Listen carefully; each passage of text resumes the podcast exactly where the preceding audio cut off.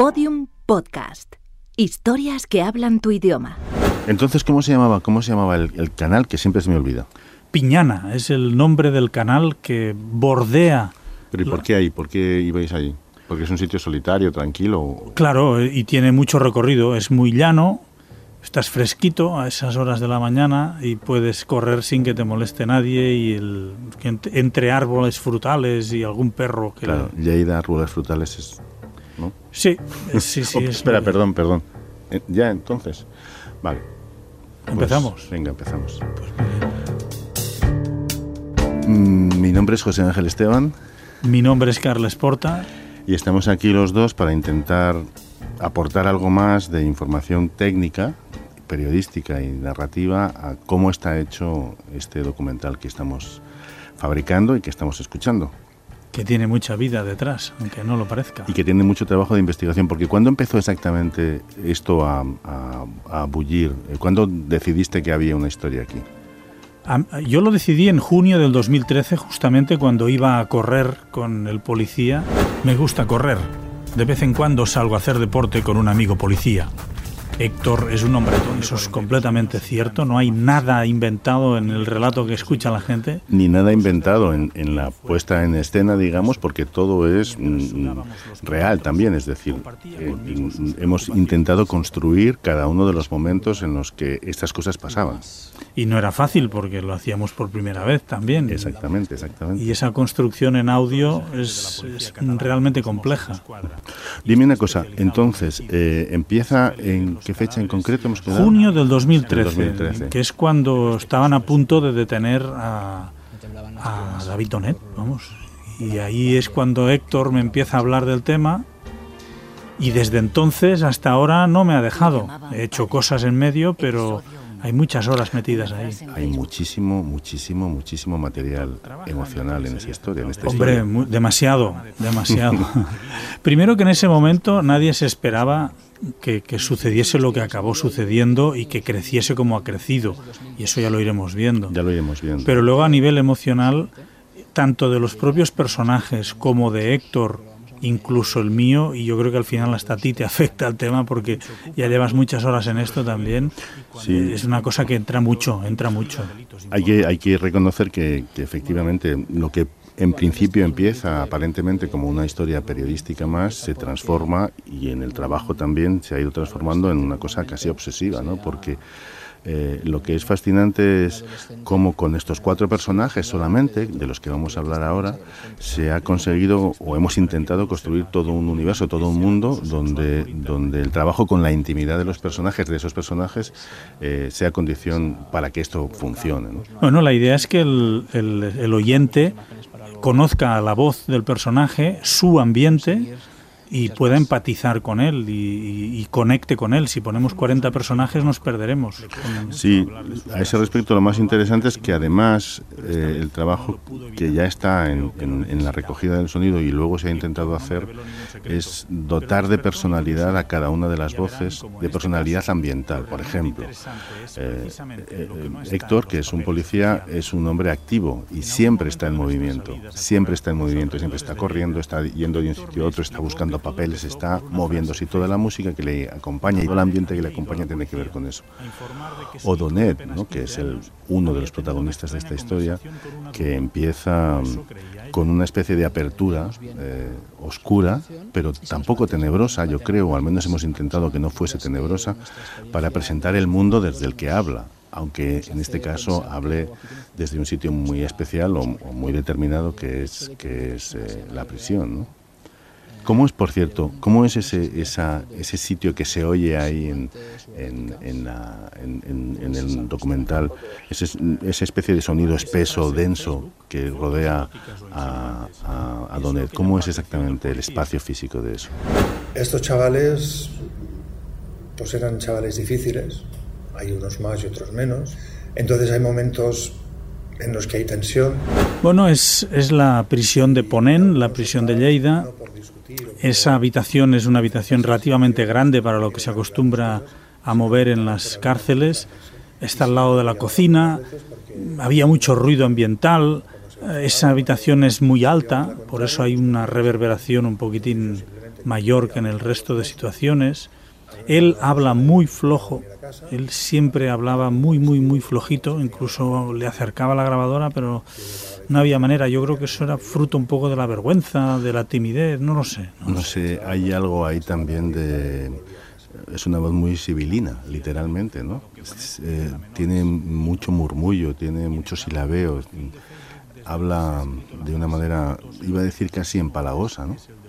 Bueno, ahí tu, tu visión es mejor que la mía. Yo he estado demasiado cerca. Quizá mm. esa perspectiva, esa distancia, tú no le has conocido personalmente, con lo cual te puedes centrar más en la voz. Puede ser, puede ser cierto lo que dices, es verdad. Sí, sí, sí.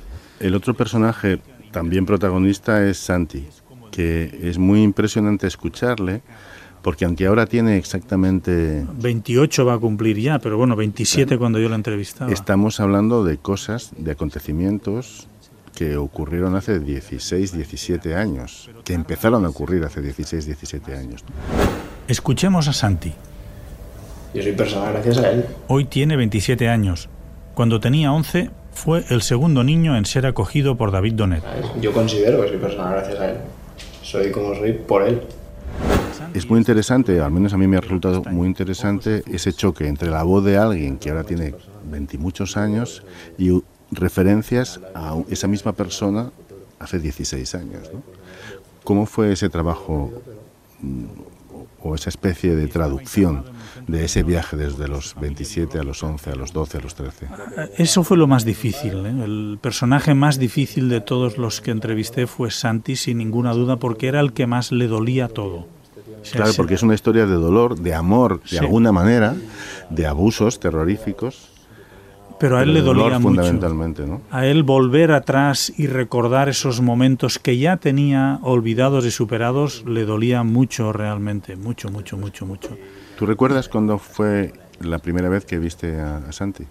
Sí, claro, lo recuerdo perfectamente porque eh, por suerte tengo buena memoria, pero, pero es que ver la cara de una persona... Claro, yo es que había leído el sumario, había visto muchas imágenes, había hablado ya con otros testimonios y entonces encontrarme frente a mi frente con una persona a la que sabes que han estado abusando de ella durante tantísimo tiempo y que, bueno, no sé, es que no, no sabes qué te esperas, ¿no? no, no, no y, te encuentras delante un chico guapo, con unos ojos azules preciosos, amable, dulce, que habla con un cierto miedo porque no te conoce en un entorno muy desordenado porque su vida en ese momento estaba muy desordenada, me sorprendió, me sorprendió. Yo iba allí y al final, el primer día solo le dije, mira, yo vengo a escuchar, nada más.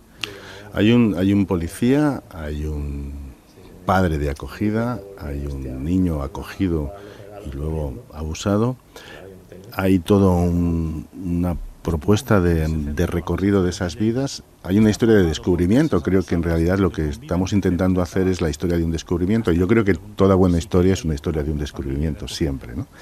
Y nos falta un cuarto personaje que también aparece en este primer episodio, que es Montserrat Juantain. Creo que lo he pronunciado bien. Juantain que, forma, digamos que es el otro punto de vista más de la institución, ¿no? de la burocracia, de, de la organización de las acogidas, de, de, de, cómo, de cómo la sociedad intenta enfrentarse a, esas situaciones de familias desestructuradas, de niños, de niños eh, eh, fuera de un entorno de protección, intentando buscar situaciones de protección para esos niños.